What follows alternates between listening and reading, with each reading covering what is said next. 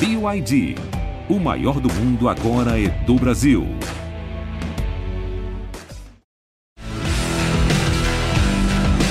Na ponta dos dedos! Rafael Lopes! Alô, amigos do Sport TV e do GE, sejam muito bem-vindos a mais uma edição do Na Ponta dos Dedos, a edição número 142, a 33 dessa quarta temporada do podcast, temporada 2022 do podcast. Estou aqui mais uma vez com o Luciano Burti. Vamos falar mais uma vez, conversar sobre vários assuntos do esporte motor, do automobilismo, com um convidado super especial. Mas antes, vou apresentar meu companheiro de todas as semanas aqui, Luciano Burti. Tudo bem, Luciano? Seja muito bem-vindo a mais uma edição do Na Ponta dos Dedos. Fala, Rafa. Prazer estar aqui mais uma vez. 142, né? Isso. Cara, como passa rápido, porque parece que começou ontem, né? E legal estar aqui mais uma vez. A gente sempre fala, e não é que a gente fala da boca para fora, não, que hoje a gente tem um convidado especial. Geralmente são pessoas que a gente escolhe a dedo, né?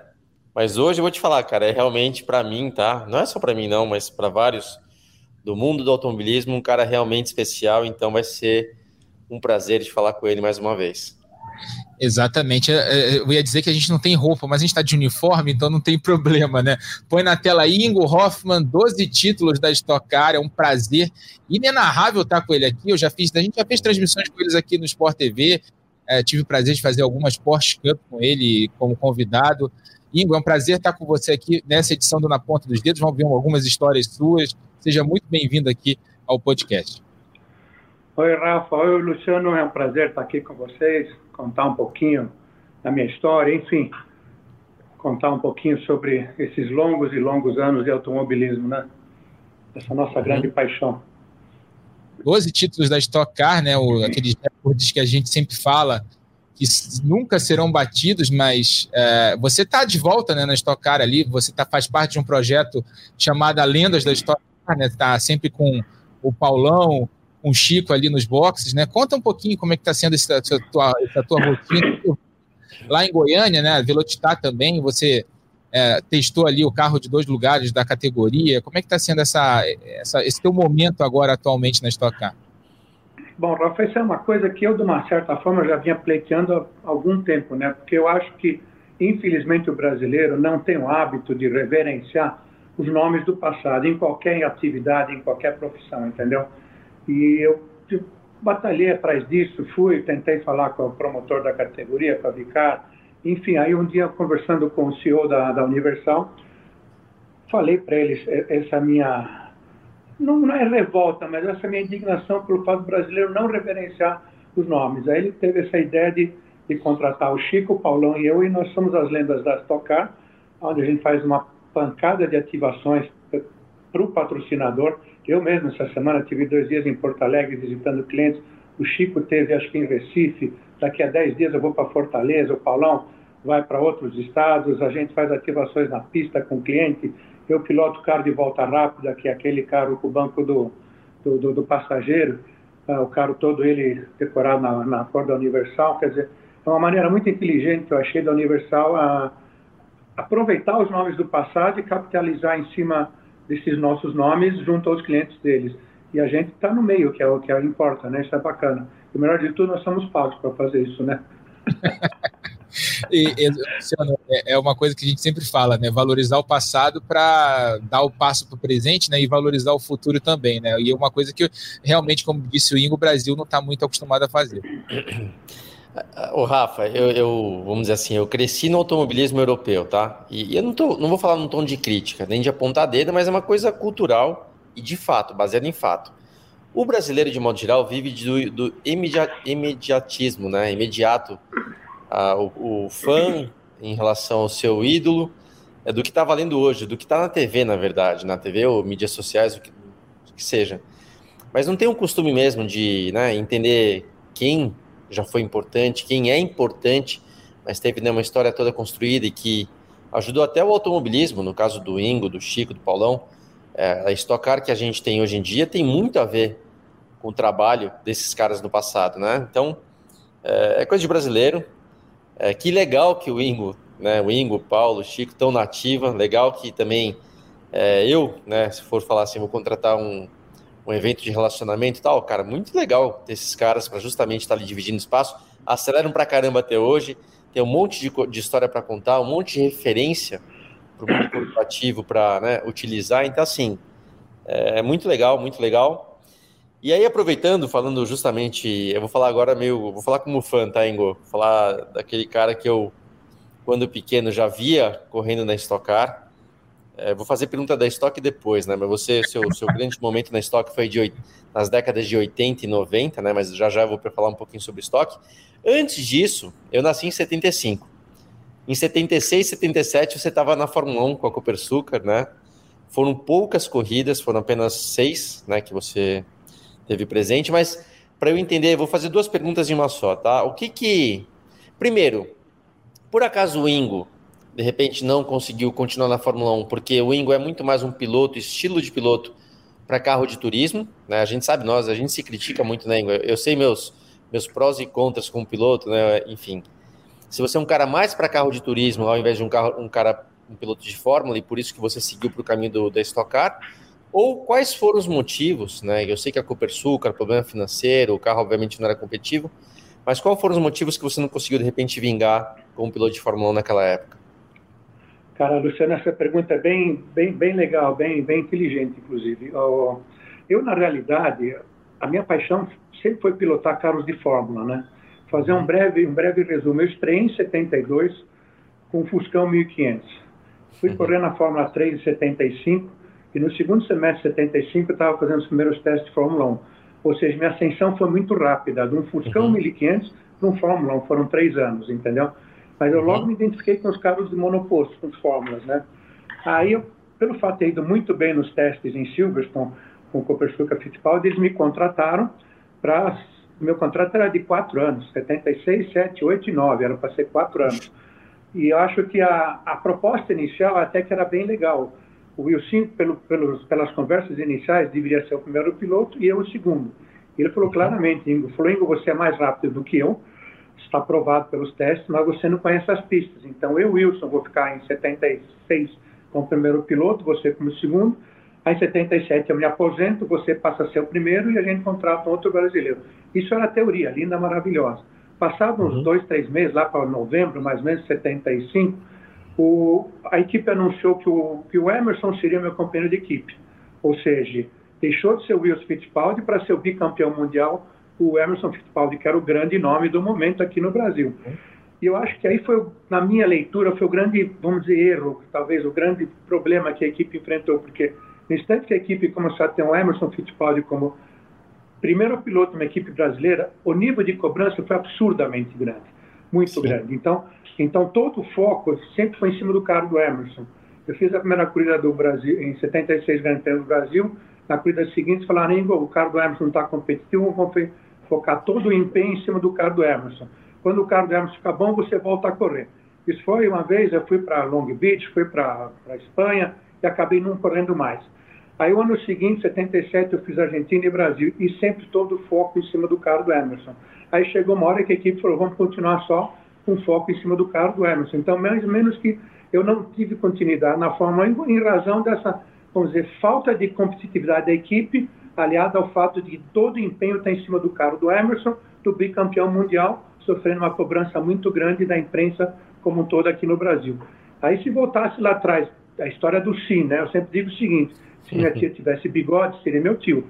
Uh, se o Wilson continuar, para não dizer outra coisa, se tivesse bolas, né, poderia ser meu tio também. Né? eu acho outra coisa, que se o Wilson continuasse como primeiro piloto e eu como segundo, como era a proposta original, talvez a cobrança seria outra, o nível de, de, de, de, trabalho seria diferente, sem aquela pressão toda, mas isso tudo é isso, aí não, não dá mais, não dá para falar em cima disso, em função de dessa carreira de monoposto determinado, eu voltei para o Brasil no final de 78, quando em 79 estava começando a tocar.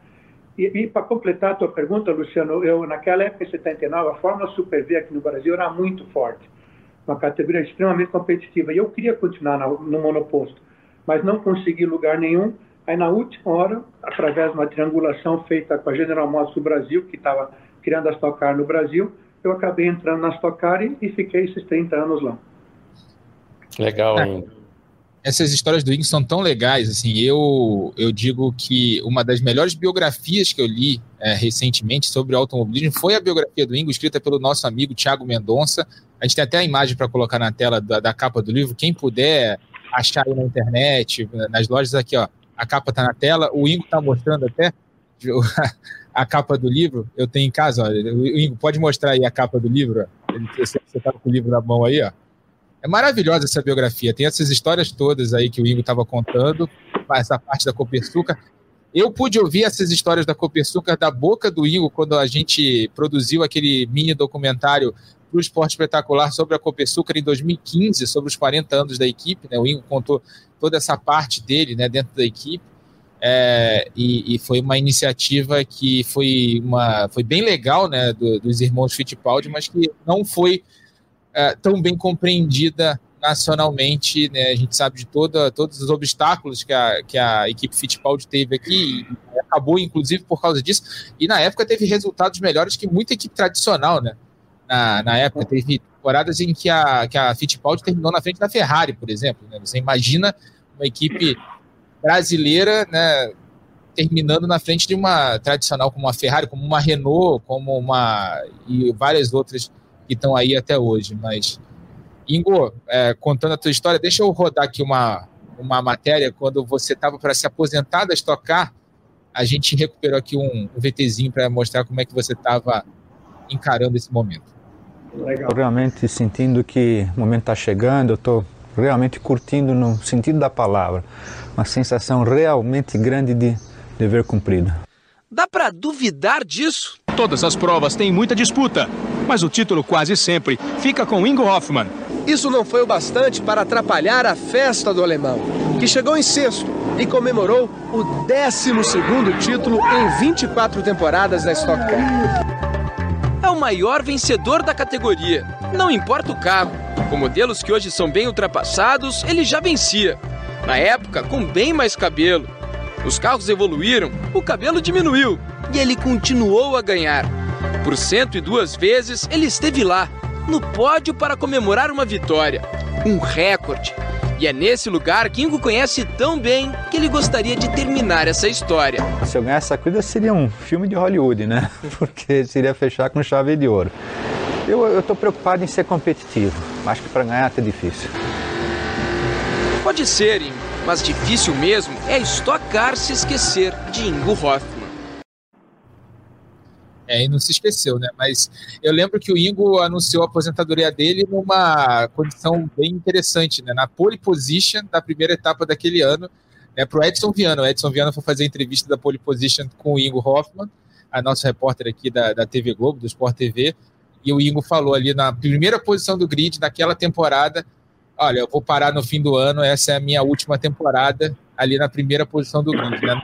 Anunciou a saída dele talvez ali no, no, no último grande momento de brilho dele é, na, na maior categoria do automobilismo brasileiro. Ingo, você vendo hoje o momento da Stock Car, né, com 30, quase 34 pilotos no grid, com pilotos internacionais vindo para cá, a gente fazendo essa expansão agora com pilotos argentinos, até o Matias Rossi, né, brigando pelo título, né, o primeiro piloto estrangeiro brigando por um título da Stock Car. Como é que você vê o, o teu legado hoje na, com o tamanho da categoria?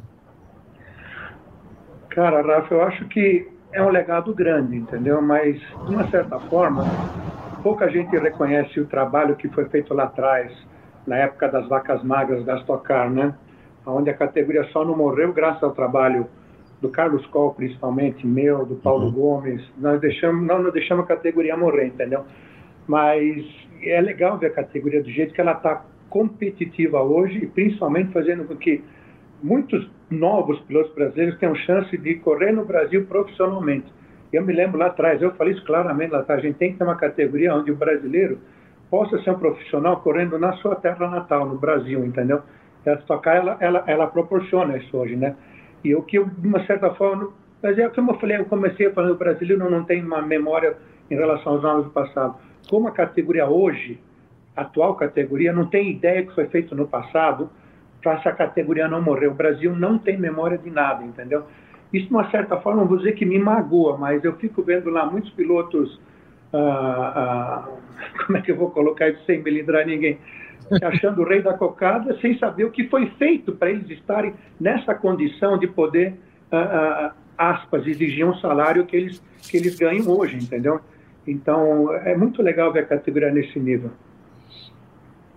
Luciano. Ingo, até para você saber, isso que você está falando, estou de acordo. E, e, o Carlos Coll teve aqui com a gente e contou, obviamente, não tudo, que a gente também precisaria de não de uma hora, mas precisaria de um dia, né, para ouvir todas as histórias do Coll. Mas ele contou sim dessa, desse momento, realmente que a categoria quase, quase, quase foi para o espaço, né? E, e, você, ele e mais poucas pessoas é, tiveram um trabalho árduo aí junto a a GM, né, a Chevrolet, que acabou salvando naquele momento, depois um pouco mais para frente veio a Globo, etc. Ou seja, muita coisa que foi feita e eu concordo, tá? Muita gente não é nem que não reconhece, nem sabe, nem quer saber, mas tem, tem muito conteúdo aí, tem muito conteúdo do trabalho que vocês fizeram, então é muito legal saber. Aproveitando, falando né, justamente sobre o que vocês fizeram, que eu falei que eu ia falar um pouco sobre Stock Car, pegando assim, é, não tem, obviamente, como explicar, né? Algumas coisas que a gente tem do lado técnico com o piloto são muito naturais, que a gente às vezes tem como estilo e nem sabe por que, que a gente faz ou está fazendo, a gente nem percebe. Outras não, outras são pensadas com intenção de fazer algo.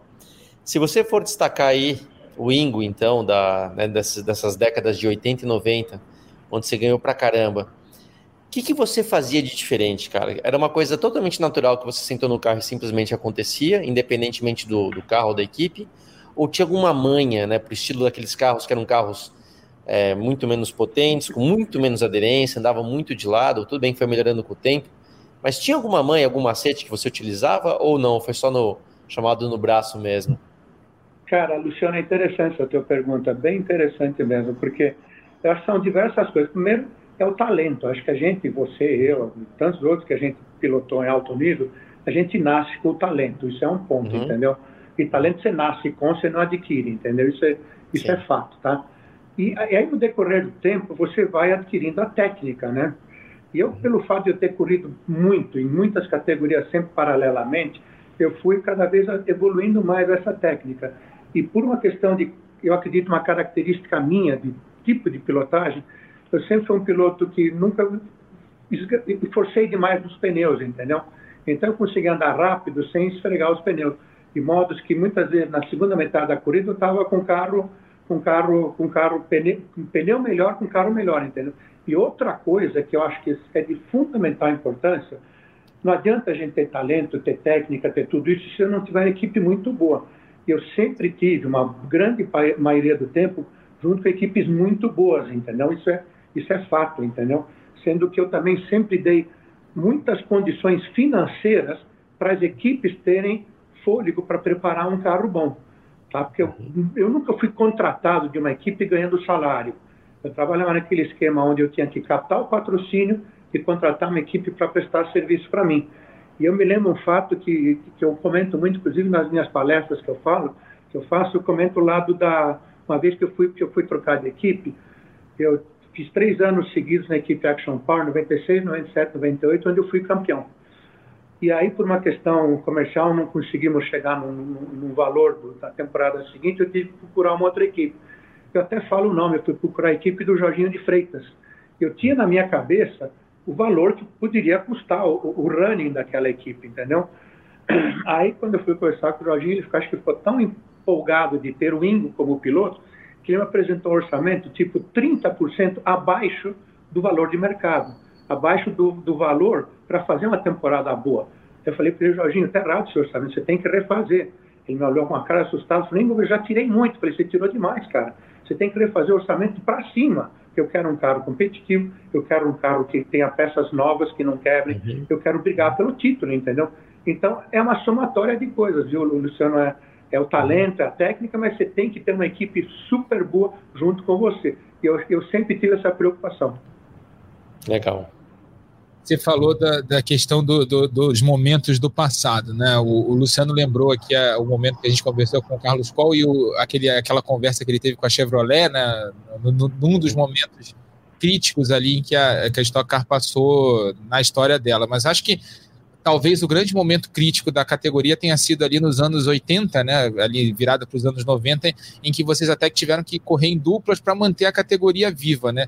E você foi um dos, do, do, dos elementos chave ali para que a categoria ficasse viva. Você e, e, vários outros pilotos ali que se é, mantiveram firmes com a categoria para que ela se mantivesse viva naquele período ali bem complicado da história dela. Conta como é que foi um pouquinho aquele período da, da história e como é que foi o teu papel naquela, naquele momento.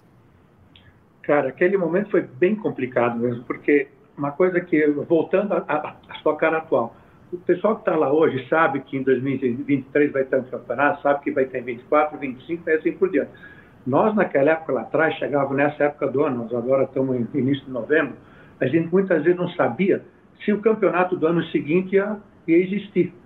E sempre aquela loucura, a gente dependia do patrocínio da General Motors para fazer o campeonato acontecer. E eu me lembro que houve um ano onde o campeonato, por incrível que pareça, acho que nem vocês sabem disso, começou em agosto. E eu tinha um patrocínio recebendo de janeiro a julho, sem, sem ter corrida, entendeu? E quando o campeonato começou, tínhamos poucos carros inscritos, coisa de 7, 8, 10 carros no máximo.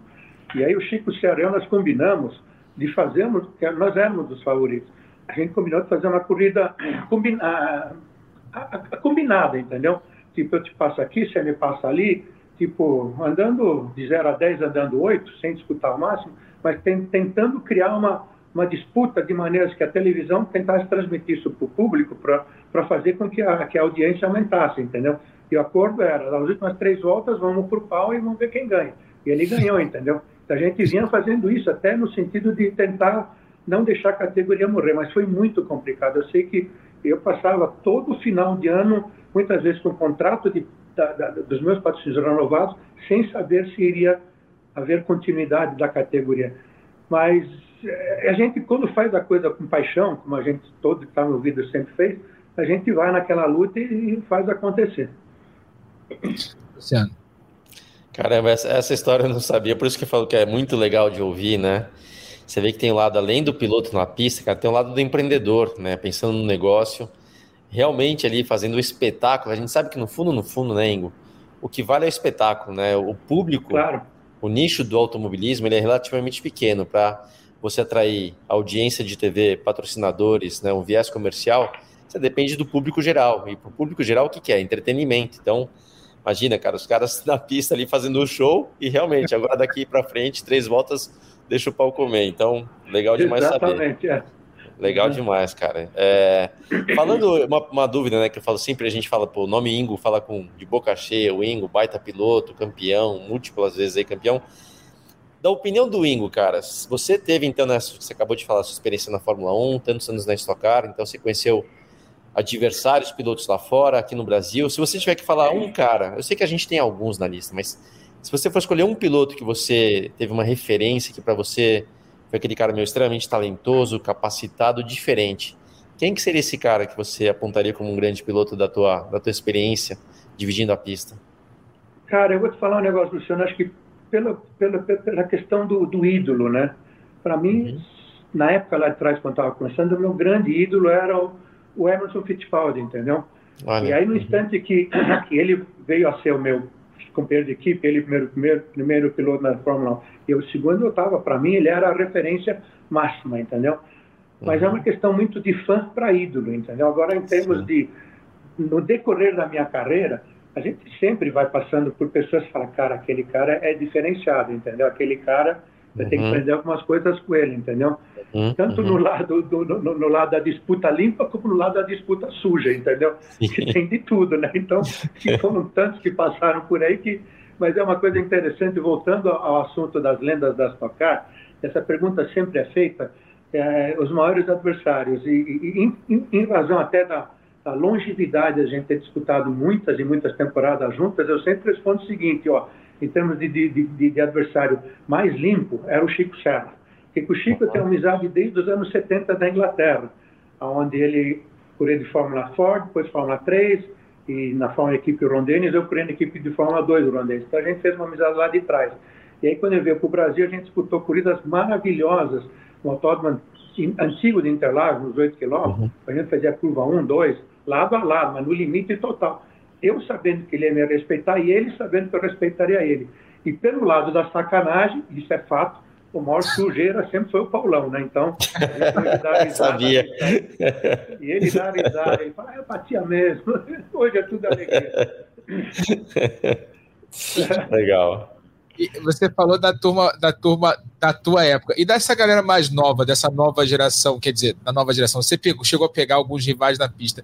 Quem que você considera assim o maior talento que você chegou a enfrentar da galera que chegou ali depois de você? Eu é difícil responder isso, ah, porque é foi uma fase meio de transição, entendeu? Por exemplo, tem, tem, nomes hoje que, por exemplo, o, Daniel Serra, quando entrou na Stock Car em 2008, ele foi o primeiro ano da Stock Car e eu no último. Então eu peguei ele entrando, ele aprendendo e eu já meio que saindo, entendeu? E de lá para cá ele, tantos outros evoluíram muito, muito mesmo, entendeu? Mas uhum. desses caras que está nativo até hoje ainda, que eu peguei alguns anos lá de trás, o Cacá Bueno. Cacá uhum, Bueno uhum. sempre foi um cara muito, muito, muito, muito forte. O pessoal todo fala, ah, o Cacá é o Cacá por causa do pai dele. Nada, uhum. o Cacá é o Cacá porque ele é fera mesmo, entendeu? Uhum. em todos os sentidos. E teve uma vez uma corrida no, no Rio de Janeiro, em Jacarepaguá, onde existia as tocar, a gente corria com os ômegas, a classe A e a classe B, né? Os carros eram idênticos, mas tinha a graduação dos pilotos A, que eram nós, e os pilotos B, os iniciantes. E teve uma corrida lá que ele fez a pole, eu fiz o segundo tempo, ele ganhou a corrida e eu fui segundo. E eu tentei passar ele de todas as maneiras, entendeu? falei, cara, não vai dar para passar esse moleque, entendeu?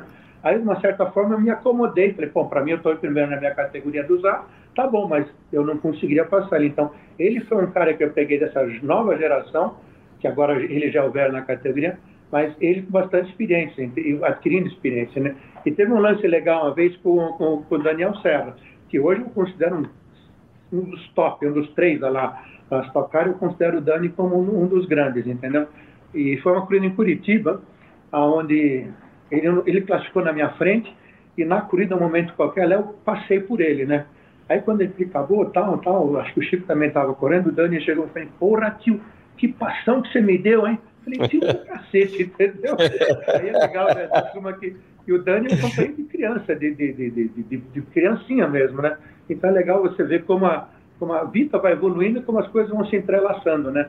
Agora eu estava lá correndo com o filho do Chico e agora o, Chico, o Dani é um grande fera do campeonato, né? Uhum. Um dos o líder do campeonato, né? Um do, do, é, segundo colocado do campeonato, tricampeão da categoria, né? Um dos principais candidatos ao título desse ano, né, Luciano? E a gente vai para a decisão do campeonato desse ano da Stock Car, até aproveitando o Ingo aqui para a gente comentar um pouquinho sobre essa temporada da categoria.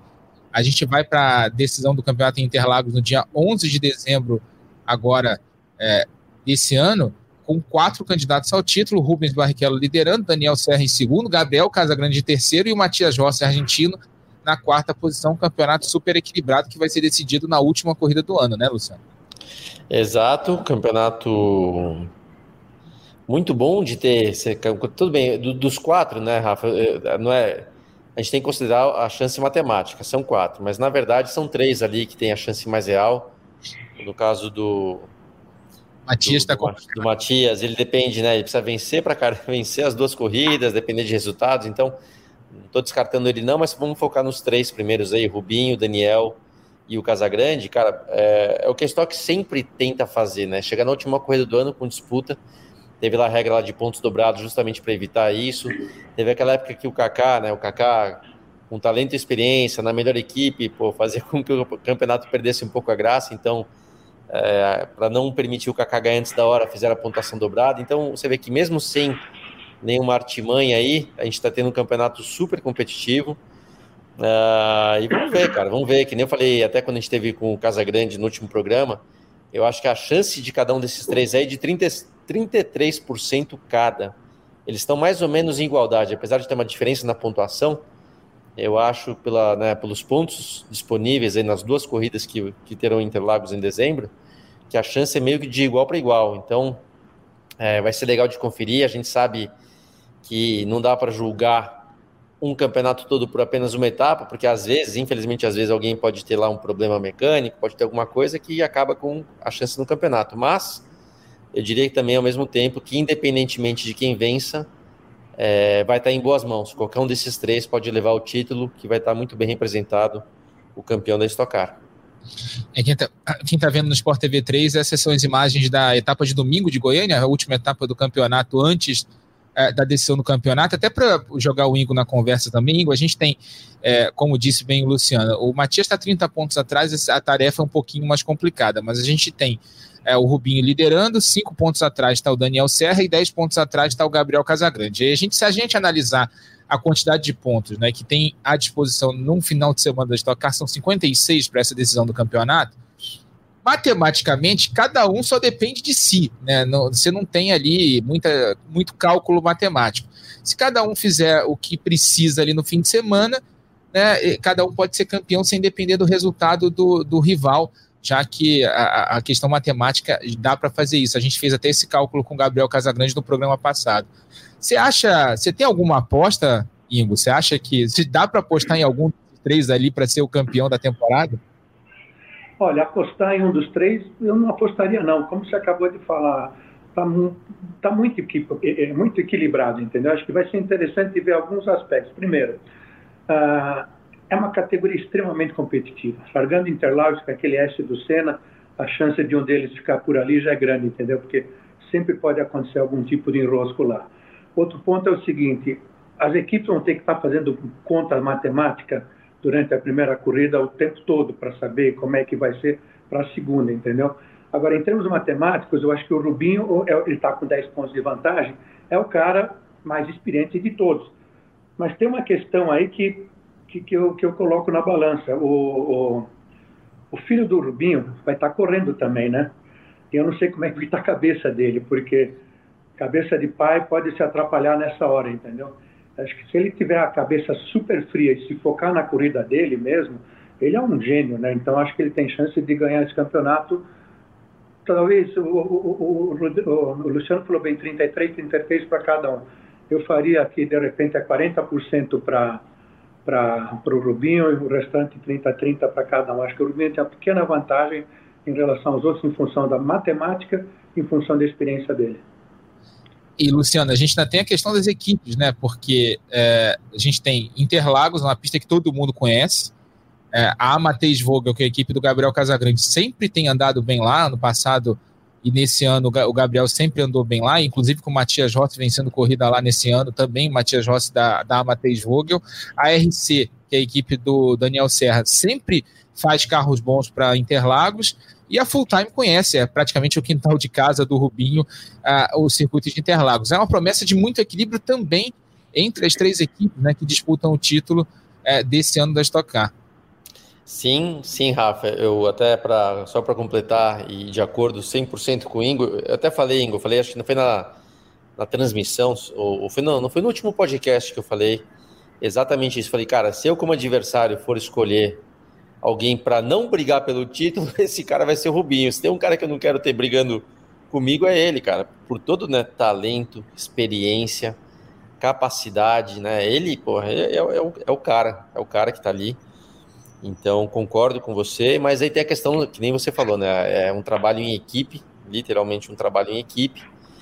E nessa hora, eu, eu digo o seguinte, né? Que eu, eu vou também repetir o que eu falei acho na transmissão.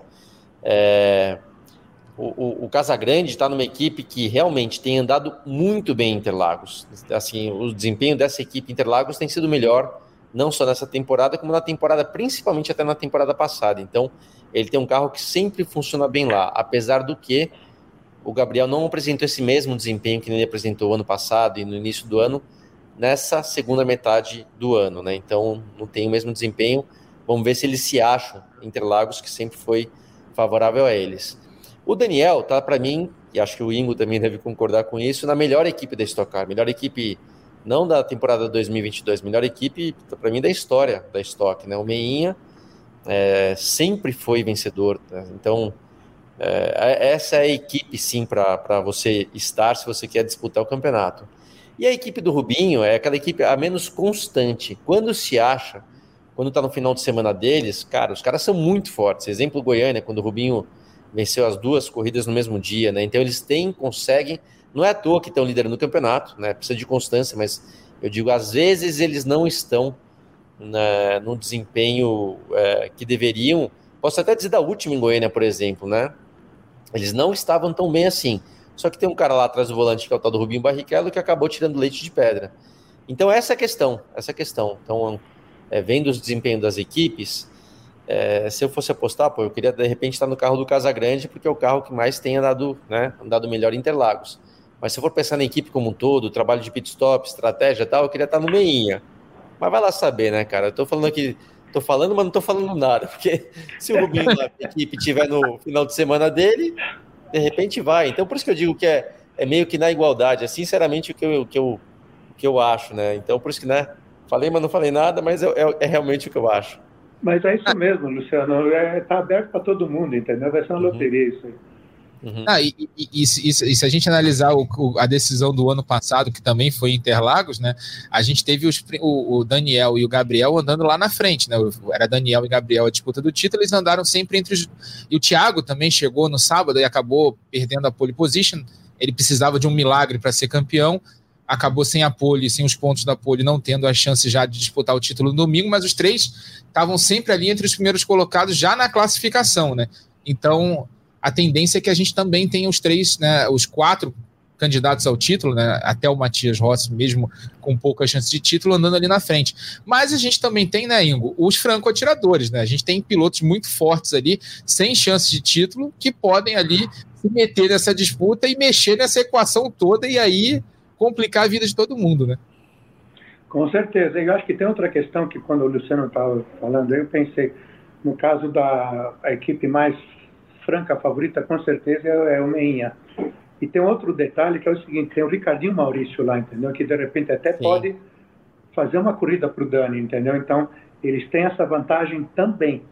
O Ricardinho uhum. seria um franco atirador, mas um, um anjo da guarda também para o Dani, entendeu? Uhum, e uhum. tem aqueles outros pilotos todos, são tantos, a categoria está tão competitiva que podem ah, ah, até atrapalhar o campeonato, de repente até bater um dos, dos três ah, postulantes ao título aí, né?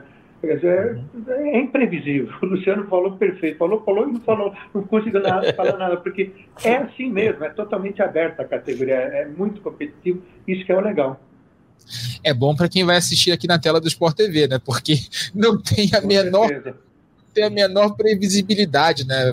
Você não tem, vai chegar no dia 11 de dezembro, dia 10, a, a gente lembra, transmissão do, da classificação, como sempre, aqui no Sport TV no dia 10 de dezembro, né, à tarde.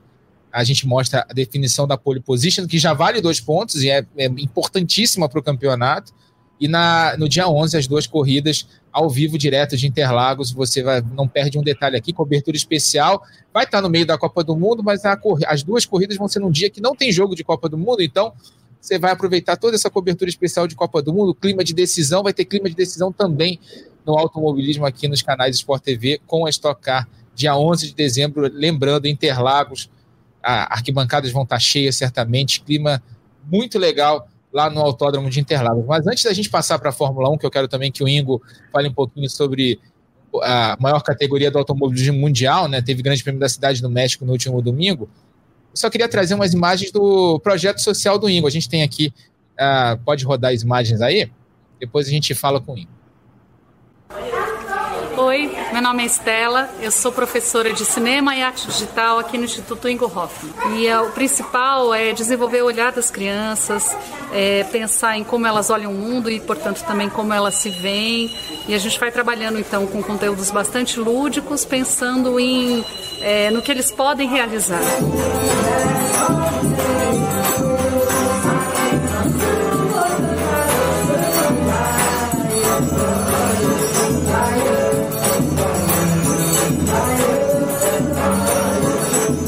Nome é Mayara. Eu estou acompanhando aqui o meu marido que está em tratamento. Eu acredito que tudo que acontece aqui é muito importante para as famílias que se sentem acolhida. Tem muitas atividades que interagem com a gente, as pessoas são muito carinhosas, muito atenciosas e isso torna tudo de uma maneira mais leve.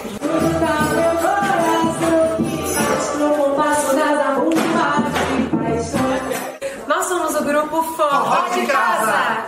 E a gente está aqui hoje para agradecer de coração esse convite para tocar aqui nesse, nessa festa junina do Ingo Hoffman. Para a gente foi com certeza uma das interações mais especiais de todo São João. Depois de dois anos de pandemia, voltar e fazer uma festa dessa importância para a gente não tem preço. E é isso, a gente quer agradecer ao acolhimento, profissionalismo dessa, dessa festa e tudo que aconteceu aqui foi ótimo. E é isso. Valeu, obrigada. Igor, fala um pouquinho desse projeto que é muito legal. Cara, esse, esse projeto ele começou em 2004, 2005. Eu comecei a. Na realidade, em 2003, quando participei a primeira vez do Rally dos Sertões, eu já fiz um projeto social. E aí eu queria fazer uma coisa mais perene, mais, mais, mais duradoura, né? Porque as ações do Rally dos Sertões em uma semana, dez dias acabavam. Aí eu comecei a trabalhar na ideia e o que me levou a fazer isso foi uma eu queria achar uma maneira de retribuir o que a vida me deu. Primeiro, como a gente está falando no início aqui agora, Luciano, nós nascemos com talento para pilotar, e talento você nasce com, você não adquire. Sim. Eu consegui uhum. transformar esse talento em profissão, e dentro da minha profissão eu fui bem sucedido, então eu falei, quero retribuir. E aí surgiu a ideia de fazer o Instituto Ingo Hoffman, que é uma casa de apoio à criança com câncer em Campinas, e a gente já está lá desde 2007, quando entrou a primeira família, então agora já estamos com 16 anos atendendo as famílias lá e é muito gratificante porque eu sei como é importante para essas famílias terem um lugar para ficar no período do tratamento das, das crianças, né? E a gente tem muito apoio do, do meio do automobilismo, de forma geral, que é um, um, o nosso meio, né? Onde eu tenho uma credibilidade bastante grande, entendeu? E graças a Deus, até durante a pandemia, conseguimos manter o nariz fora da água e estamos lá atendendo. E esse é um projeto que sempre me pergunto qual qual a maior realização, o maior resultado da minha vida, desde eu digo que foi essa a criação desse projeto aí. Legal. Muito, muito legal, Ingo. Isso não tem preço, né? E a gente vê várias ações, a, a, você já fez várias ações com a Stock Car, por exemplo, várias ações beneficentes junto com a categoria, junto com outras categorias também. E é sempre muito legal e vale a pena procurar as ações do Instituto, tem várias ações no. Você pode procurar, pode procurar na internet, tem vários vídeos. Esse foi um, apenas um dos vídeos que a gente colocou aqui.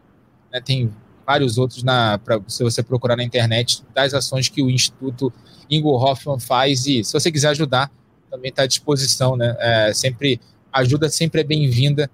O Instituto faz um grande trabalho e sempre com o Ingo Hoffman por trás é tem sempre essa credibilidade, né?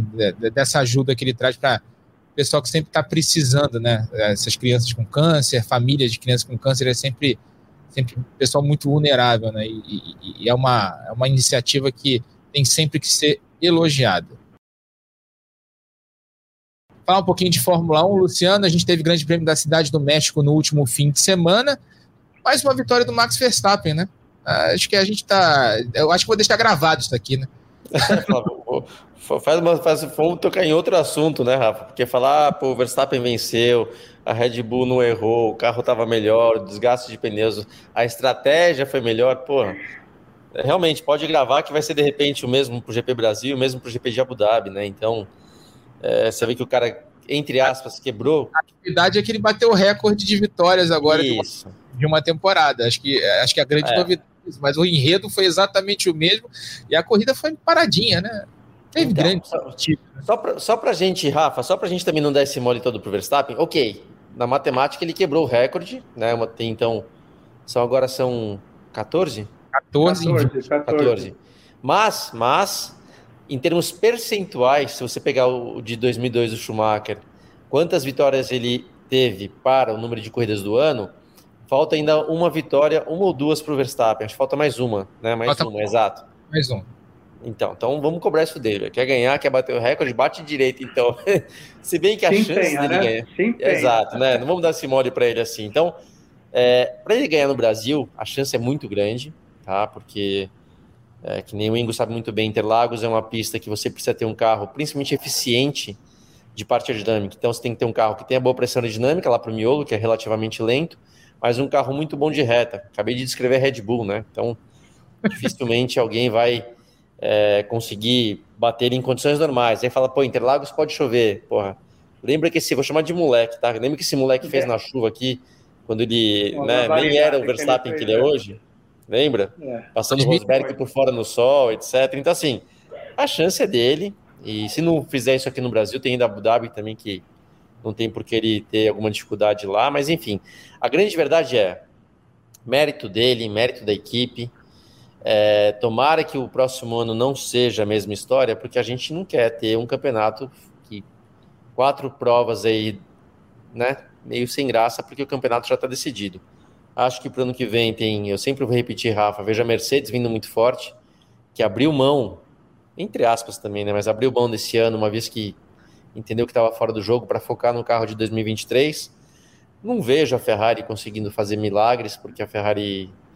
Eu posso falar porque eu sou, eu sou italiano, tá? Tenho passaporte italiano. É Luciano Putiburti, tá tudo italiano aqui, então eu posso falar. A italianada lá, cara, é complicado e nesse momento de pressão eles não se ajudam. O Ingo lembra, né? Você falou, Ingo, da pressão que a Cooper Sucar sofreu aqui no Brasil, da imprensa, imprensa mais querendo criticar do que fazer qualquer outra coisa, né? Então, na Itália é muito parecido, tá, cara? A Ferrari lá, os caras sentam o porrete mesmo. Então, difícil.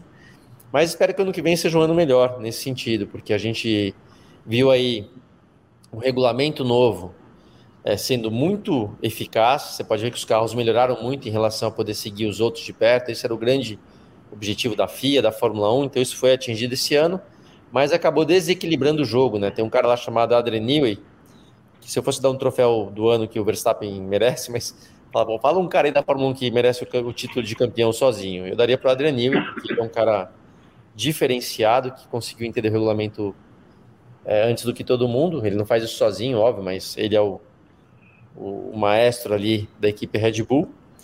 Então vamos ver, Rafa. Tem mais duas corridas, aposto no Verstappen nas duas. Antes de você perguntar lá quem você aposta, já está respondido. Vamos ver, vamos ver o que vem pela frente.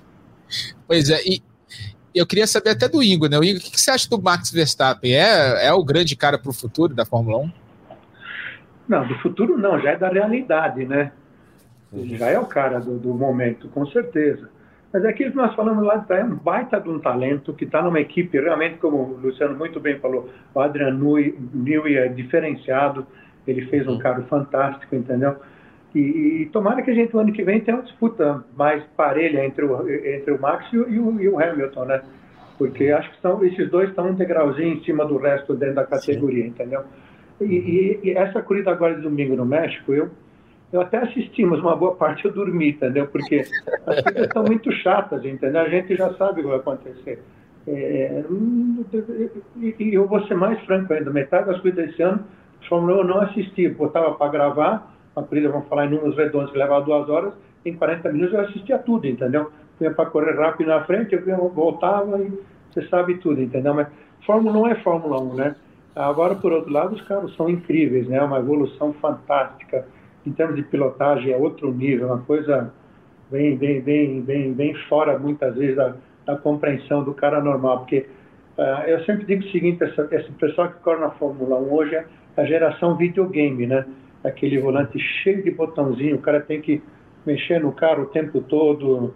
E é, o que me chama a atenção também é, é, a, é a tranquilidade que eles falam no rádio durante a corrida, né?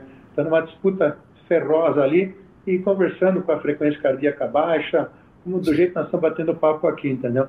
Então, esse pessoal da Fórmula 1 realmente é diferenciado. Uma outra coisa que a gente estava falando, né, Luciano, no programa antes, né, no podcast antes do Grande Prêmio do México, era sobre a Mercedes, né? A gente tá, ah, mas a Mercedes na pista, não sei o quê. Aí a Mercedes resolve andar bem lá, né? Quase ganhou a corrida. É que, é que a Red Bull está em outro patamar, né, nessa segunda metade do ano se não fosse uma, uma, uma condição tão fora do comum da Red Bull, era uma corrida em que a Mercedes tinha sim chances de, de, de conseguir a vitória, aquela vitória que a gente estava apostando desde o início do ano, que parece cada vez mais distante da Mercedes nessa temporada. Aliás, é a primeira vez desde 52 que a, que a Inglaterra pode passar sem uma vitória, né? De um piloto britânico no, na, numa temporada. Olha, olha, olha o tamanho do, do, da temporada de 2022. Desde 70 anos que um piloto britânico pode ficar sem uma vitória numa temporada de Fórmula 1. Mas você vê, né? A, a, o grande problema desse carro da Mercedes, um dos grandes problemas desse carro da Mercedes é o excesso de arrasto das asas, lá nos dois mil e tantos metros de altitude da, da cidade do México. Com aquelas asas todas, parece que o carro funcionou, né? Quer dizer, é, a, a solução do, da, da Mercedes é fazer o campeonato em La Paz, né? Faz na altitude. Tudo circuito de rua na altitude que funciona.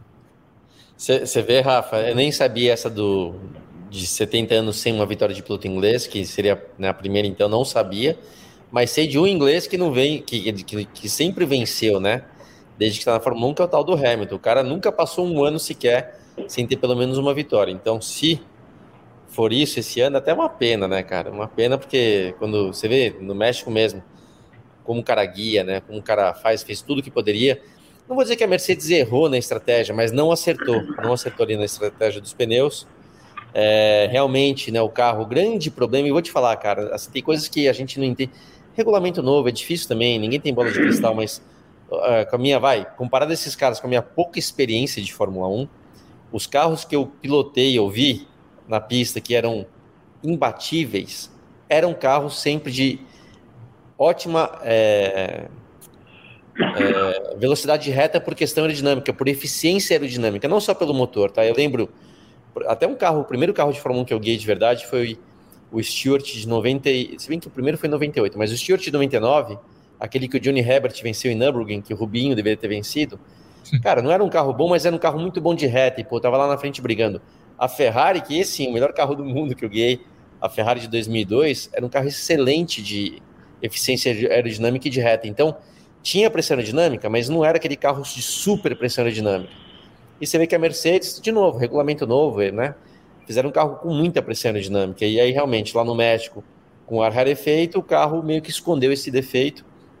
Ao mesmo tempo, Rafa, o, se eu não me engano, o Verstappen chegou 18 segundos na frente, tá? Cara, eu vou te falar que no mínimo, no mínimo, ele tinha mais de 18 segundos ali no bolso, que ele simplesmente, cara, tava economizando o tempo todo. Então ele não acelerou, meu. É, é chato de falar isso, mas o cara, o cara não acelerou de verdade, porque a diferença seria muito maior. Então, assim, é, tem chance da Mercedes vencer? Lógico que tem. tem. Tem não só o Hamilton, como tem o Russell ali, que acelera pra caramba também. A equipe é excelente, geralmente acerta na estratégia, então ainda tá, ainda não desisti não, ainda aposto numa vitóriazinha deles que seria merecida, né? Porque é, pelo menos para vai, os caras têm brigado muito, têm feito muito com um carro bem do meia boca, com todo respeito. Então ainda briga com a Ferrari, de repente, pelo vice-campeonato de construtores. Então seria merecido uma vitória. Eu né, sou, sou fã do Hamilton, cara. O ano passado eu não estava torcendo para ele porque eu queria que a Fórmula 1 é, tivesse mais competitividade e ter um outro piloto campeão. Mas sou fã do Hamilton e gostaria muito de ver ele ganhando pelo menos uma corridinha. E o Hamilton só está 15 pontos atrás do Russell agora, né? Que o Russell começou bem à frente do campeonato na briga interna da Mercedes, só está 15 pontos atrás. E lembrando, São Paulo, que é a próxima corrida, Grande Prêmio de São Paulo, né, aqui no Brasil, também é na altitude, né? Só que são só 800 metros, né? Na, no México eram 2 é. mil e tanto, agora no São Paulo 800 metros, mas de certa forma vai ajudar, ajuda um pouquinho nesse desempenho do, do W13, que é esse carro meio, como bem disse o Luciano, meia boca que a Mercedes fez para essa temporada. Reta final agora do Na Ponta dos Dedos. Queria agradecer demais a presença do Ingo Hoffman. Foi um prazer ouvir as histórias do Ingo nesse, nesse programa. Já está convidado para outra, para vir outras vezes aqui. Foi Vamos lá. Prazer. dele. Obrigado de novo e é, seja muito bem-vindo e volte mais vezes. Valeu, obrigado, obrigado. Abraço. Rafa, abração, Luciano. Valeu. Valeu. Luciano, tamo junto. Tamo junto, Rafa. Valeu mais uma vez. É, eu ia falar pro Ingo para a gente poder escutar as histórias que o Ingo tem para contar. A gente aqui, de repente, participar de uma transmissão de 24 horas de Le Mans, que aí de repente daria tempo, né, para ouvir as histórias durante a, durante a corrida, né? Ah, já. tem história. Mas acho que o melhor que a gente leva da vida é a vida que a gente é. leva, né, Luciano? Sim. Tanto você como eu, a gente tem, tem sempre teve na atividade, tem história para contar, isso é muito bom. E, e, eu te falo uma coisa para fechar, Ingo. eu, eu Geralmente, cara, assim, quando a gente, é, né, Rafa, a gente decide quem a gente vai convidar, que nem eu falei, são escolhidos a dedo mesmo. Não, não tem ninguém que chega pra gente, né, pra abrir, até abrir o jogo. Ninguém manda a gente chamar alguém. A gente escolhe quem a gente quer chamar. E, e aí, sempre no final, eu sempre falo, pô, cara, tô torcendo por você, tomara que você vai bem. Parece aquele cara político que elogia todo mundo, fala bem de todo mundo e torce para todo mundo. Não é, não é o caso, tá? Quando eu falo é porque realmente as pessoas que vêm participar com a gente, até caras que eu já tive programa no passado na pista, não tem nada a ver uma coisa com a outra. É, claro, então, quando claro. eu chamo aqui, né, não tem nada a ver. Quando claro, eu chamo aqui, eu realmente é um prazer de conversar, de ouvir histórias é, que uhum. são sempre muito legais. Mas eu vou te falar uma coisa que é real, tá? Eu tive a sorte, cara. Essa palavra sorte sempre tem os dois lados, mas eu tive a sorte de conhecer, de me tornar próximo, de trabalhar, de ter relação pessoal com pessoas que eu nunca imaginava que eu poderia ter tido exemplos, né? É, na pista, meu primeiro patrão, cara, meu primeiro patrão foi o Jack Stewart. E é meu amigo. Caramba, tá meu mal, amigo, meu amigo até hoje. Se tem, se tem, fala, escolhe um cara que você é né? Que você é fã, que é seu ídolo. É o Jack, né? Meu primeiro patrão. Tive a, a honra de trabalhar ali por três anos com o Schumacher, né? Para mim, né? O grande Nossa, é. piloto né, da Fórmula 1. Uhum.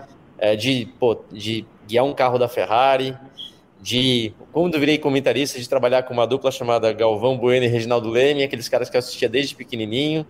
Então tiveram várias coisas que me marcaram, que eu obviamente vou ser grato para sempre.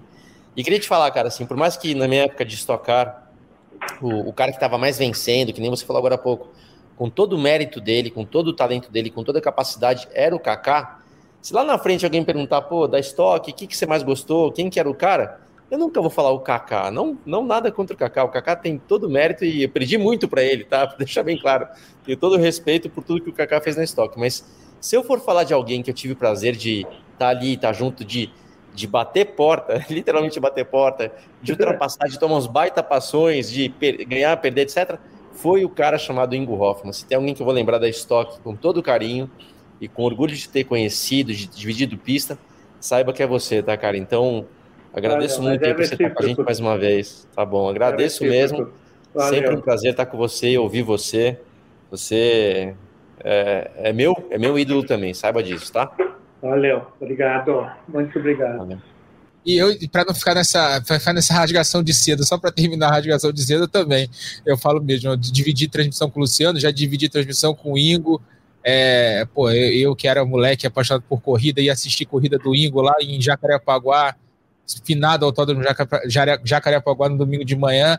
É, pô, nem imaginava que eu pudesse estar aqui hoje. Bom, contando história, ouvindo história, só tenho também só que agradecer a todo mundo e é, é um prazer poder estar ouvindo essas histórias e poder estar contando essas histórias para vocês que estão em casa. É, é, não, tem preço o que a gente está vivendo aqui hoje. Bom, deixa, vamos, vamos encerrar o programa então. Lembrando que esse podcast tem a produção do Lucas Sayol, a edição da Isabela Abreu, a coordenação do Rafael Barros e a gerência do André Amaral. Espero que você tenha gostado desse podcast tanto quanto a gente gostou de fazer. Velocidade nos canais Globo, emoção na pista. Na ponta dos dedos!